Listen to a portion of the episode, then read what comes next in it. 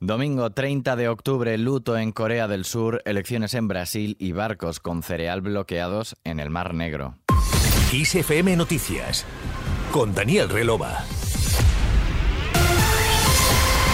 ¿Qué tal? Buenas tardes. La portavoz de la Ejecutiva Federal del PSOE, ministra de Educación, Pilar Alegría, ha acusado al PP de insumisión constitucional y ha dicho que con la suspensión de las negociaciones para renovar el Consejo General del Poder Judicial, Alberto Núñez Feijóo queda cuestionado para dirigir su partido y ser candidato a presidir España.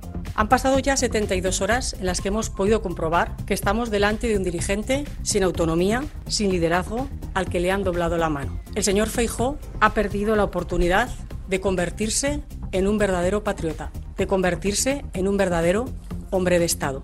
El Partido Popular y el señor Feijó hace ya mucho tiempo que dejaron de hacer oposición a este gobierno para hacérsela directamente a nuestro país.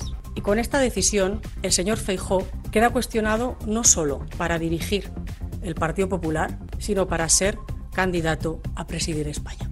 Para Alegría, la renovación del CGPJ no es una decisión, es una obligación que hay que cumplir sí o sí. No hay excusas, ha puntualizado en unas declaraciones enviadas por su partido. Sobre este asunto también ha hablado el líder de Más País, Íñigo Errejón, que ha afeado a los populares que cuando le toca cumplir la Constitución se olvida sistemáticamente y la pisotea. Lo que está pasando estos días en España es extraordinariamente grave. Básicamente es un secuestro institucional por parte de un partido que cuando pierde se niega a renovar los órganos tal y como manda la Constitución. Esto es muy importante resaltarlo porque el Partido Popular se ha pasado años y años y años utilizando la Constitución como si fuera un arma arrojadiza contra algunos, pero cuando le toca a él cumplirla, entonces el Partido Popular se olvida sistemáticamente de la Constitución española, la incumple y la pisotea. Hay que renovar los órganos constitucionales y eso incluye al Consejo General del Poder Judicial y eso no es una decisión caprichosa que pueda secuestrar o guardar en un cajón a su antojo el Partido Popular.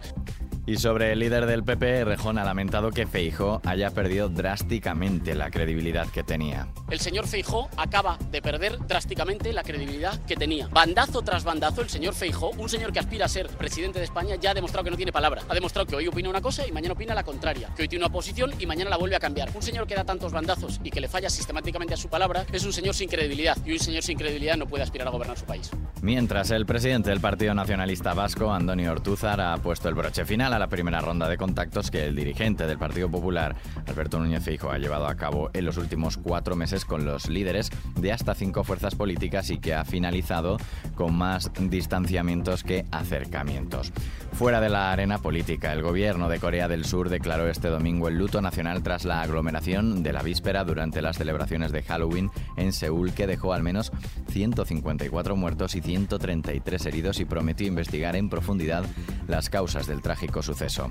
Brasil elige a su presidente en los comicios más polarizados de la historia del país. Más de 156 millones de brasileños fijarán su posición en la segunda vuelta que se celebra con calma en el país. Por un lado, están los que quieren que la izquierda vuelva al poder, con el exmandatario Luis Ignacio Lula da Silva, y por el otro el deseo de que la derecha se mantenga bajo la guía de Jair Bolsonaro que busca la reelección. La jornada transcurre por ahora sin incansables filas para acceder a las urnas, a diferencia de lo que ocurrió en la primera vuelta. Además, el viceministro de Asuntos Exteriores ruso, Andrei Rudenko, ha afirmado que primero deben aclararse todas las circunstancias del ataque del sábado a los buques de la flota rusa del Mar Negro en Sebastopol y solo después se podrá hablar de los pasos a seguir sobre el acuerdo del grano. Vemos ahora el tiempo. Este lunes se espera la entrada de un frente por Galicia que podría dejar precipitaciones ocasionalmente fuertes en el sur de esta comunidad, en la zona de Sanabria, norte de Extremadura y Pirineos. Se espera que ese frente llegue a Galicia de madrugada o por la mañana y recorre la mitad noroeste de la península de oeste a este, dejando los cielos nubosos o cubiertos, pero abriéndose claros tras su paso. En Canarias, poco nuboso con algunos intervalos nubosos en el norte de las islas de mayor relieve. Las temperaturas máximas bajarán en Pirineos y tenderán a subir en el Cantábrico y Aragón. Las nocturnas en descenso en el tercio noroeste peninsular y pocos cambios en el resto. Terminamos, así suena lo nuevo de Julieta Venegas.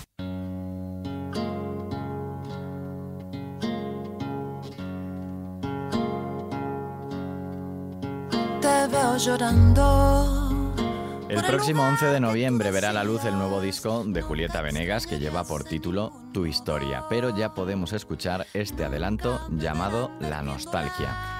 Se trata del octavo álbum de estudio de la cantante y compositora tras Algo Sucede, que publicó en 2015.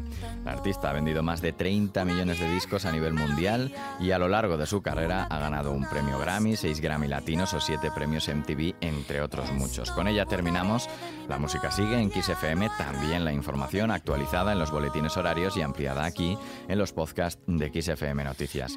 Sara Delgado en la realización. Saludos de Daniel Relova. Hasta la próxima.